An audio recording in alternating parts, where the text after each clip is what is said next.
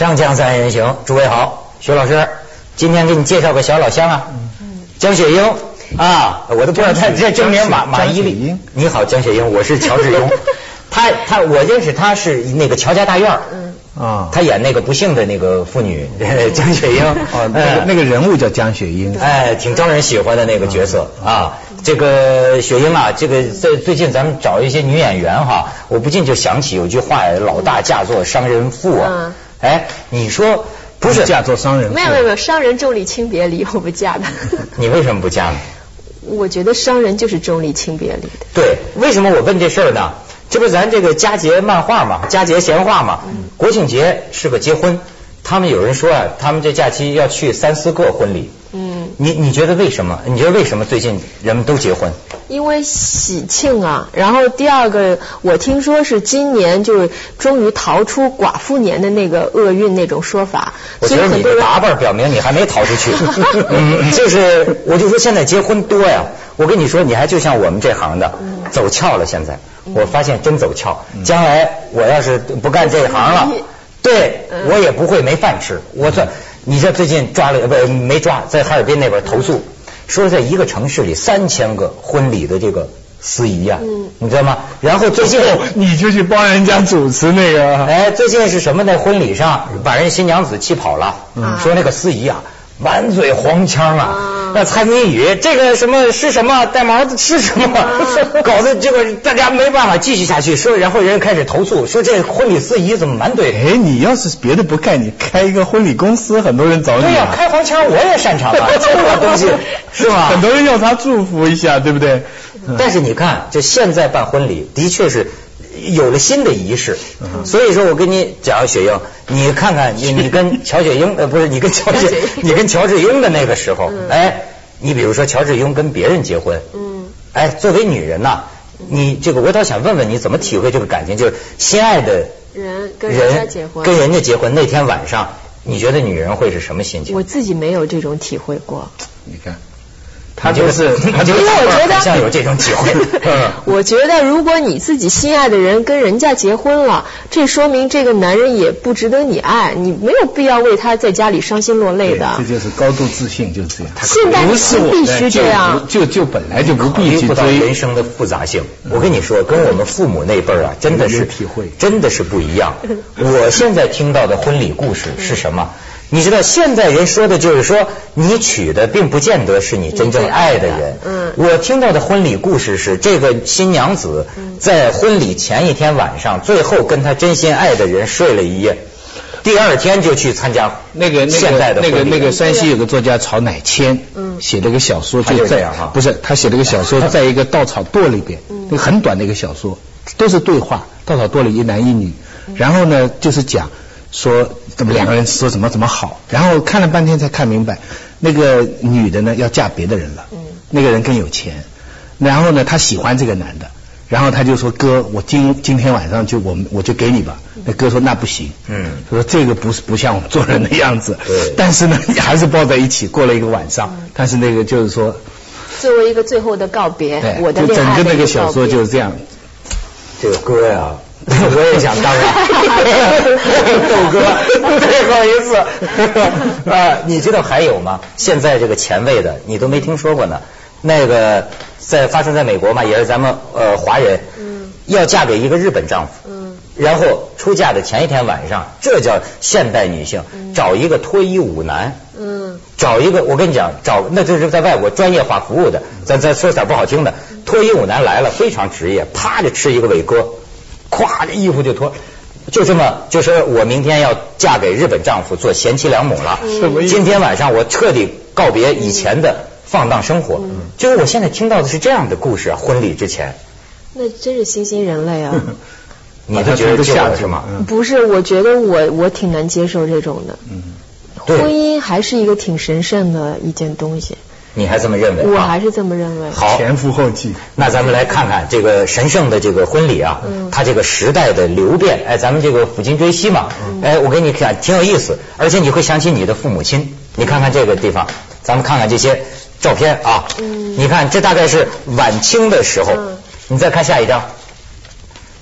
这又是什么？晚清到到到民国的时候了，民民民初，你再看下一张，这就是这民国了。这是那个徐那个了，那个陆小陆小曼跟徐志摩。陆小曼跟怎么陆小曼跟穆桂英似的？我看 这个你看，这个国军是吧？也他也结婚啊。你看这是徐老师很熟悉吧？这怎么开批斗会似的？还新郎新娘胸前挂牌子？这我不熟悉。呃，这你怎么不熟悉？这你熟悉吧？这个像我像我觉得这像八路军结婚。我跟你讲，我跟你透露一个秘闻，徐老师，我现在才发现你们那个年代的人比我们这个年代的人一点也不减风流。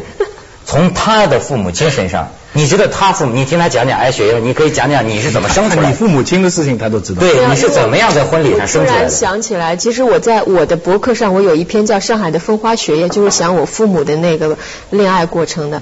我我我爸妈是那个知青下乡到江西去，然后因为他们本来家就住的挺近的，后来那个就不知道怎么就认识了，完了就谈上恋爱了。后来我才知道，我原来。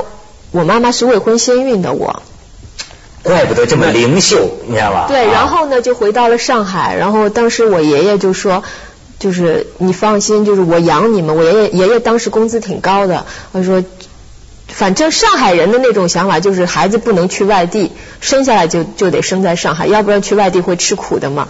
就是我外婆给爸妈简单的操办了婚事什么的。但是周围的邻里都不知道吗？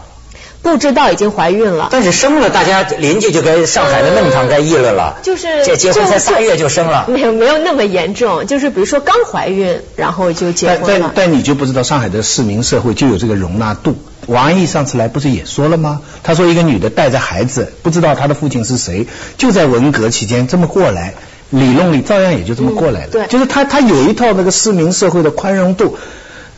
为弄啥子题，就是关你什么事情？就是说，呃，相对来说，就算群众专政到最严酷的程度，在上海，它还保留了这么一种。然后还有一个，对，还有还有还有最最最有意思的是什么？就是把我生下来以后，我爸妈不结婚了吗？嗯。结果就突然出现一个政策，因为那时候是规定知青，如果在那个下乡期间你结婚了，户口是不许回上海的，那等于我的户口就永远在了那个江西了。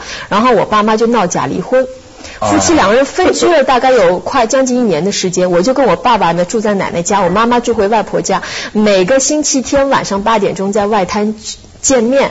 哦，还约会呢？对对对，因为怪不得外滩那时候站了这么多人，对对对，还排排队的也有你爸爸妈妈。对对，我那 我奶奶家就在外滩边上，他们是外滩谈恋爱，然后我结果那个星期六、星期天的晚上见面的时候，我一个星期没见到妈妈，会就不认识了。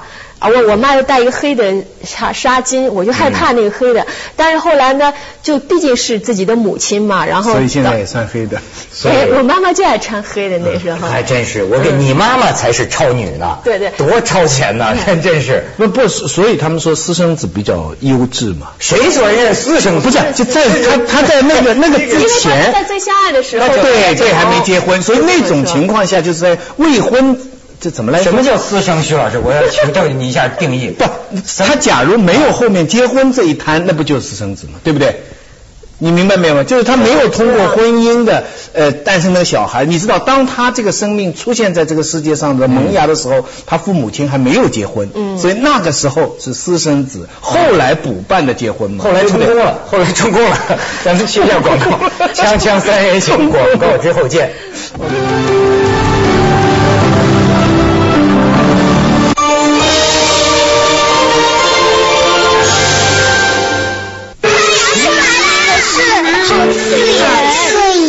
创维屏电科技防眩光不刺眼，有效保护视力，不刺眼更健康。健康液晶专家，创维。Skyward。多想靠近你，告诉你我心里多么的爱你。太太乐基金，中国名牌。中国建设银行，建设现代生活。青铜王朝华夏之光，钟鼎铭文铸就中华文明。国宝青铜，它传递怎样的文明？青铜时代又蕴藏怎样的中华文明个性？为您讲述青铜文明之光，世纪大讲堂，星期六凤凰卫视中央台。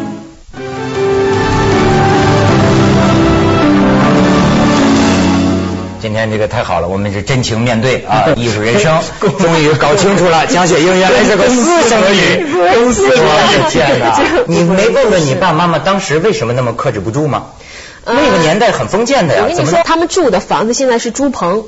然后当地的人呢，还是光着脚，我还是光着脚。完了，那个我爸说，每天躺在床上就看着窗口有一座山，就看着那座山，就想我什么时候能我不再看你这座山了，我就回上海。那不是悠然见南山。对，所以他们就同病相怜嘛，那时候。理解理解，就是那种处境哈，谁都难。而且你想，年轻啊，那时候才。对，火力旺是吧？胡徐老师没有机会，徐老师别搞到我身上了，别搞到我身上。上海之前，他就是上海，你你他就是在。你父母，你父母这个故事对你有什么将来会有什么影响？我很小，我妈就跟我讲这个故事，然后我呃后来我妈妈把爸爸领到家里去跟我外婆说这事儿，我爸不同，我外婆不同意，她说你们两个穷鬼，肚子里边都有了还不同意，你们两个自己都吃不饱，你凭什么去养活你的孩子？后来我妈就说，我就是吃萝卜干吃咸菜，我也要嫁给就跟着这个人浪漫，这真是浪漫。所以他什么叫浪漫？这就是浪漫，特别深。对，所以我说啊，我说我就不要嫁做你你父母这个故事，为什么我说徐老师肯定特别有共鸣呢？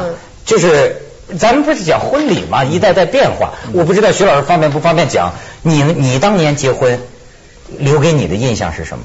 我当年结婚很庸俗啊，包了个丁香花园，请很多客，那很有钱的啊。对，其实没有钱，结婚完了以后，身边全没钱，全靠了那朋友送的那个几十块的那个钱啊，凑在出去旅行去了。那没没钱，你们冰箱都买不起。你们是冰箱花园很贵的，你要包那个时候开后门嘛。哦，那你看俩上海人在一块儿就谈价钱。不是，我说你有没有他妈妈那样的故事呢？你在有有也不能在这里说。你整天看着南山啊，你那个有也不能。但我我我我想讲的就是说，那才是真的浪漫。就是说，在那种才叫浪漫。在那种时候，他不想其他的，他就想个我做了这个这个女你妈妈来说，我就做了这个决定，我跟这个男的，我已经产生了这个结果。他没想别的事情。你像现在的人呢，要结个婚要想多少事情？而且见面之前就要想很多事情，没错。然后盘算，然后什么楼啊，你你住什么样啊？你看是商。人富不伤人富，你看现现在人没结婚呢，脑子已经是昏的昏昏响了。到了时候你说还有什么浪漫可言？现在蜡烛是浪漫吗？什么 LV 是浪漫？开玩笑，哪比得上徐老师当年？就人见南山。我这你说的还真是徐老师，咱就不说中国人，我跟你说外国。最近有件事把我肠子都悔青了，我就说我们这行。走俏嘛？哎，我面临一个哲学思辨，徐老师，就那天，就前一阵儿，突然一打电话，外国某某某个外国华人当地华人首富公子结婚，通过一个经纪人找我说，请你去当主持。我说呢，我说一般我不给私人主持婚礼，就回了。结果五分钟之后，对方一个电话稿给这么这么这么这么多钱，你去不去？当时就把我吓懵了，基本上是周杰伦的价钱。我说。我说这你容我想一想，想一想，最后呢？想你，但是你看这个面临一个思辨，你为什么呢？我既然能够给一个私人公司，你职业主持人嘛，私人公司进行产品发布会，我也主持啊。嗯。那么私人婚礼为什么我就觉得有点别扭呢？后来我想不，这不对，这既要当婊子，又何必立牌坊呢？是吗？这想通了，但是想通了呢，还是想影响小一点。最后又犹犹豫豫，就我自己把这事儿搅黄了。后来我一问，我说你们这个能不能媒体不报道？他说呀不行啊，当地华人那个就是很重要的。找你就是为了当地重要官员来。你说这个婚礼搞成什么样？当地重要官员地还是还是外国外国华人社区，还提当地重要官员来，而且电视台直播。你说一个首富的婚礼，他要搞，我一说你上电视，我说这个就就要要不就算了。但是后来一直后悔到今天了，杨老师哈，嗯，那就是一个节目，你就去就算了。对，所以我就借你这话头，你就说现在的人结婚呐，很多时候你说他想的，其实我心里想，那新郎新娘啊，估摸着就跟个牵线木偶似的。对。现在比如对于有钱有势的，我也见过，都是父母亲的社交关系，嗯父母亲的这种，你知道我还见过什么呢？我当时就怀疑，我说这家呀太高调了，为什么？我我非常害怕，他就不怕纪检委之类的查他，因为我一进门，那个有那个册子，送那个红包礼金，谁多少钱？你知道都是什么价钱吗？徐子东十万，梁文道五十万，最高一个七十万，在那厕所马伊琍一百万，对呀、我说这是一行贿大会啊，还是婚礼啊？就是这样啊。这就偏离了，这个就异化了。他们就这个就恩格斯讲的这个家族政治联姻啊，什么东西。不过不过是不是现在的不？因为我们这些人比较灰啊，现在社会上有很多关于婚姻的，你知道对不对？嗯很多人都觉得围城啊之类的。那那像年轻的一代是不是还也会有这种灰的想法呢？还是说还还是很没灰了，他灰。你是不是对婚姻感到绝望啊？我没有，没有我我，但是我一直是挺惧怕婚姻的，说实话。为什么每次我不知道，我就觉得我我可能觉得是我个人的自私吧，我总是觉得我把自己托付给一个人了，值得吗？就值得托付吗？或者是，呃，因为我一直认为，除了我能靠自己，我靠不到任何人。通常会、哦会会看着这个你将要结婚的人，你就会看着，那就是什么都准备好了，但是你还在看着他，明年这个时候还会在一起吗？就就怀疑这样的问题。对我我我见过很多朋友结婚之前都会特别恐惧，而且极度的急躁，给我打电话说他为什么能这样对我？那结婚以后还会怎么样？他为什么现在对我？我说你能不能心平气和一点？我说你在这儿生气，他在那儿也在生气呢。但是我我我我很奇怪，就以前我参加过很多朋友的婚礼，我都觉得特别俗，他们走个红地毯，大家吃吃喝喝，就特别没劲。但是这一两年。这一两年我参加了我一个好朋友的婚礼，她呢，嗯，我知道就是，嗯，她是一个恋爱谈的比较少的女孩，然后这个 恋爱谈的比较少呃，她比我也就是来比较18次大，啊没有，啊大概只有两三次。这个男朋友哦大概是她的第二或第三个男朋友哦。然后呢，在我们看来，这个男孩不是那么适合她，我们觉得。也不是很有钱，嗯，也也也就没，反正我们总觉得女孩应该嫁一个条件挺好的男人。嗯结果这个女孩就特别执着的，嗯，说我一定要嫁给他。然后在结婚之前，我跟我另外一个好朋友，我从广州飞，他从上海飞到北京，说我们约他出来做一次最后的婚前谈话，说我们能不能把这事儿给搅黄了？我现在说出来，她老公肯定会生气的。然后就约她出来见面，她就后来大家都不知道为什么那会儿都特特尴尬，我就突然问我说，哎，我说你你说老实话，你你跟我抱怨了那么多，你觉得幸福吗？他后来就跟我说，我觉得还是挺幸福的。我就听完这句话以后，我就不说了，我就跟我那个好朋友说，我们不要再说了，因为。我觉得这句话就够了。结果第二天结婚的时候，还是一如所有的婚礼一样的庸俗，走个红地毯，所有的椅背上系了一大金色蝴蝶结，新娘的妆也不是那么好看，因为都是一个人画出来的嘛。但是我那天就一直从从头哭到尾，因为我觉得太不容易了。太不容易了。我觉得特别不容易。这男的这么不适合她，你还嫁给他，太不容易了。我觉得他特执着，就这种执着让我很感动，是我们很多自私的人没有的，而且证明事实他们那证明是。感觉人家好像在壮烈牺牲一样。情场上的事实证明嗯结婚以后他们很幸福，然后前前两天刚刚有了自己的宝宝，我觉得挺好的。嗨，这个不幸的家庭各有各的不幸，对我觉得很难。这个是悲观主义不是很很很难说的。你永远这俩人的事儿，婚姻幸福不幸福？我最近阅人无数之后啊，我体会到，你永远都不知道这两口子关上门到底是幸福还是不幸福。但是只要那个时候他们觉得幸福，那就够了。我觉得结婚有这么一个时候，他觉得我的生活值了。所以我那个老派观点就是说，结婚对一个男的来说还是很重要。嗯就是什么呢？你跟一个人好，你怎么来确定你会对他好？你就问最简单的问题：你愿不愿？假如现在嗯其他的条件一切不在乎，嗯都具备了，你愿不愿意一直跟他在一起？你愿不愿意跟他结婚？如果你心里说 yes，你就是喜欢他了，就是这么简单。如果这个时候你的心里还在打 question mark，that's it，你就明白了。你们的关系再怎么走，也就你可以找很多很多的托词，无数无数的故事来自己跟他跟他讲，但是这个 yes 还是非常重要的。当然，我这个信念碰到了下一辈年轻的人，被他们挑战的一塌糊涂。哎我我我徐老师，当年你犹豫过吗？当然犹豫过啊，不可能没有犹豫的。但是只要你下了这个决心，就是说你脑子里在想这个事，你有这个 yes，你在你的人身上这就是非常重要。反正听上去都是硬着头皮往前闯。锵锵三人行，广告之后见。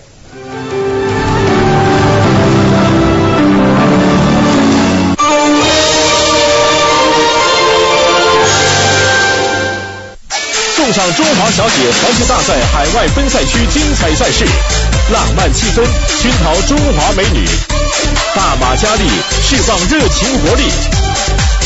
南半球天空下还有曼妙丽影，美丽准备着。星期六凤凰卫视中文台。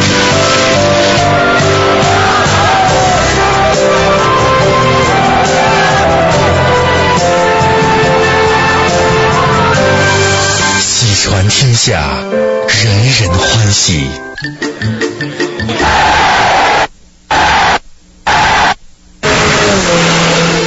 掌中宽带，高速上网，与速度时刻联通，世界通。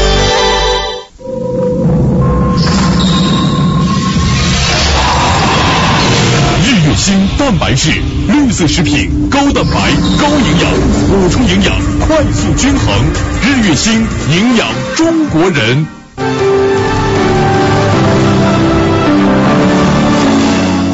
我跟你说，雪莹，这个婚姻恐惧症啊是有的，这个男的还居多，我就有。你知道我的体会，我有一次啊，就是在你到现在还没结婚是吗？啊没有呢，单身，想干什么都行。不是我我不是，就是说我在很久很久以前嗯有过那样的时候，你知道吗？就是说跟这个女朋友相处吧，已经到了一种一定要结婚的程度，再不结。往下怎么着就没法说，有时候人生会到这么一个程度，就等于说不结婚就得分手了，要不你拖着人家干什么？为什么还要结婚呢？哎，既然不结婚就要分手，那就不要结婚。所以我说你要知道人生的复杂性。我现在给我有些朋友发明一句成语，叫什么？绝处逢生。嗯，他就不不生孩子就要分手了。对你明白吗？往往就是我我我就是说我就是当年碰到这种情况非常有意思，一定要跟人家说我结婚，我下了很久的决心，但是你知道我就发现生理性的。我在在在在抖这这这这这牙齿啊牙齿啊不由自主的打颤打颤。刚说刚吐出这句话，人说你是不是真心的？害怕那是害怕马上就后悔，就能真害怕真是恐惧啊！就是，但是在恐惧什么？选择太多。现在的问题是，现代社会选择太多，所以你自己把握不住他说是自私。我的朋友跟我说，是因为你还没有长大，你还不准备承担起什么责任。啊？呃但是你不是不准备承担什么，你是责任太多。